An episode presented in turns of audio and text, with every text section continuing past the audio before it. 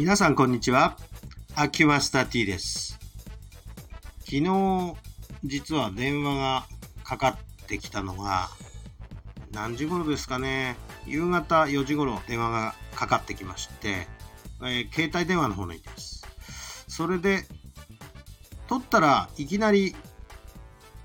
こちらは中国大使館ですっていうアナウンスの後、中国語がペラペラペラペラって流れるんですね。で、えーまあ、もちろん切りました。でも気持ち悪いでしょ？こういう電話ってね。で、うーん、この手の電話っていうのが多分いろいろかかってるんだろうと。で、自動音声でしたし、これは何だろうね？と思って調べていって、えっ、と、最初に見つけたのは東京新聞さんの記事なんですけど、どうもこの手の、えーまあ、詐欺電話の類っていうのは、どうも中国本土の方でうん流行っているような手口のようなんですね。で、これに反応してしまうと課金というよりももうお金を騙し取られる世界になってるらしくて、まあ、よく考えてみれば、こんな一般平民のところにですね、中国大使館からなんか電話がランダムに入ってくること自体がおかしいですし、まあそんなわけないんですよね。そんなわけないんだけど、なんか何かの身に覚えがある人がこういうのに反応してしまうのかもしれませんね。えー、例えば、えー、自分の親族がね、中国国内にいて、えーご商売なさってるとかですね。まあ出張してるとかですね。こういうことがあると、そういうのに反応してしまうというようなことは、まあ、心理的にはあり得る話だなと思います。で、えーこういうランダムにかかってくるこの電話とか、まあたまにあるのは別のあの、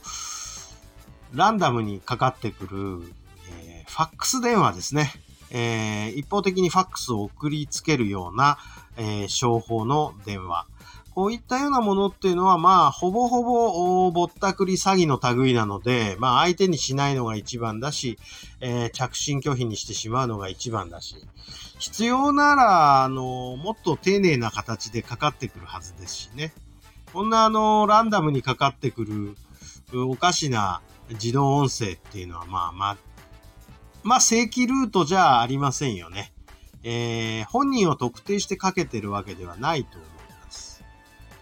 で、えーこうやってかかってくる一つ理由として考えられるのは、どこかからの電話番号の漏洩ですね。例えば、えーっと、一番考えられるのは、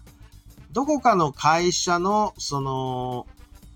電話の、まあ、なんていうんですか、アドレスを登録する場合ありますよね。会員登録。その時に、えーその会社がしょ、あのー所有している名簿ってあります。顧客名簿。これを、えーどっかの名簿屋さんに、まあ、言ってみりゃ、会社整理するときに名簿屋に売っちゃうってことですよね。個人情報。で、売って金にして、まあ、あのーちょっとした足しにするっていうことが一つ考えられますよね。それから、えー、誰かの友達とか知り合いの電話がハッキングされて、その中に入っている電話番号が全部抜かれてどっかへ保管されたっていうケース。まあ、こういうケースも考えられます。それから、あともう一つは、もうそういうの全然関係ない、漏洩でも何でもないんだけど、あの、電話番号をランダムにかけてみて反応を見るっていうことですね。それでこれに対して応答したところは、あのちょっと登録しておいて、新たな名簿を作る足しにするっていうこともあり得るわけです。よくあの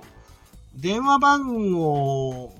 通知のものでかかってきて、それで自動音声でアンケート調査をするタイプのものがかかってくる場合あるんですが、まあ、これらなんかはですね、えー、マーケティングの一環として市場調査ということで、えー、顧客名簿を作る一つの材料にされる場合もありますよね。で、このタイプの、えー、っと、回答にこういうふうに回答した人は、えー、っと、このタイプの質問にこういう答えをした人のリストみたいなものが出来上がっていく可能性があるわけです。それから、えー、まあ、結構新聞社がよくあの、新聞社とか放送局が、あの、RDA 方式でアンケート調査をその、処理するために、電話でインタビューをして、えー、っと、まあ、それをアンケートとして、えー、発表するというような形式ありますが、これあたりはもうそろそろ時代遅れになりつつありますよね。とはいえ、まあそういう類もありますし、いろんなこう電話を使ったものっていうのはありますけれども、正直、そんな暇じゃないんですよね、みんなね。そんなもん相手にしてる暇は。まあだから、まあ大概の人は切っちゃうんでしょうけども、まあ、たまにそういうのに引っかかる人がいると。で、かかるのは電話代だけですから、一応かけ放題なんかで電話しまくれば、それなりの、えー、マーケティングのデータは得られるかなという。あとね、名簿屋とかいうのがいるらしいですよね。ランダムに電話をかけて、そこのうちが着信に対して出るかどうかとか、えー、留守番電話か、本当のリアルで出てくるかとか、その電話に出た人が男なのか女なのかとか、こういうのを、えー、っと、なんか、裏名簿情報での電話リストとしてですね、えー、なんか、それなりの、えー、ところへ出回るっていう、そういう商売もあるみたいです。かなり、あの、なんていうか、コツコツと 名簿を作るやつですけど。まあ、いわゆる詐欺の下準備としての名簿作りっていう、その、ワン切り電話の、まあ、手法っていうのはあるみたいですので、まあ、このあたり、いろんな可能性もひっくるめて注意していただければと思います。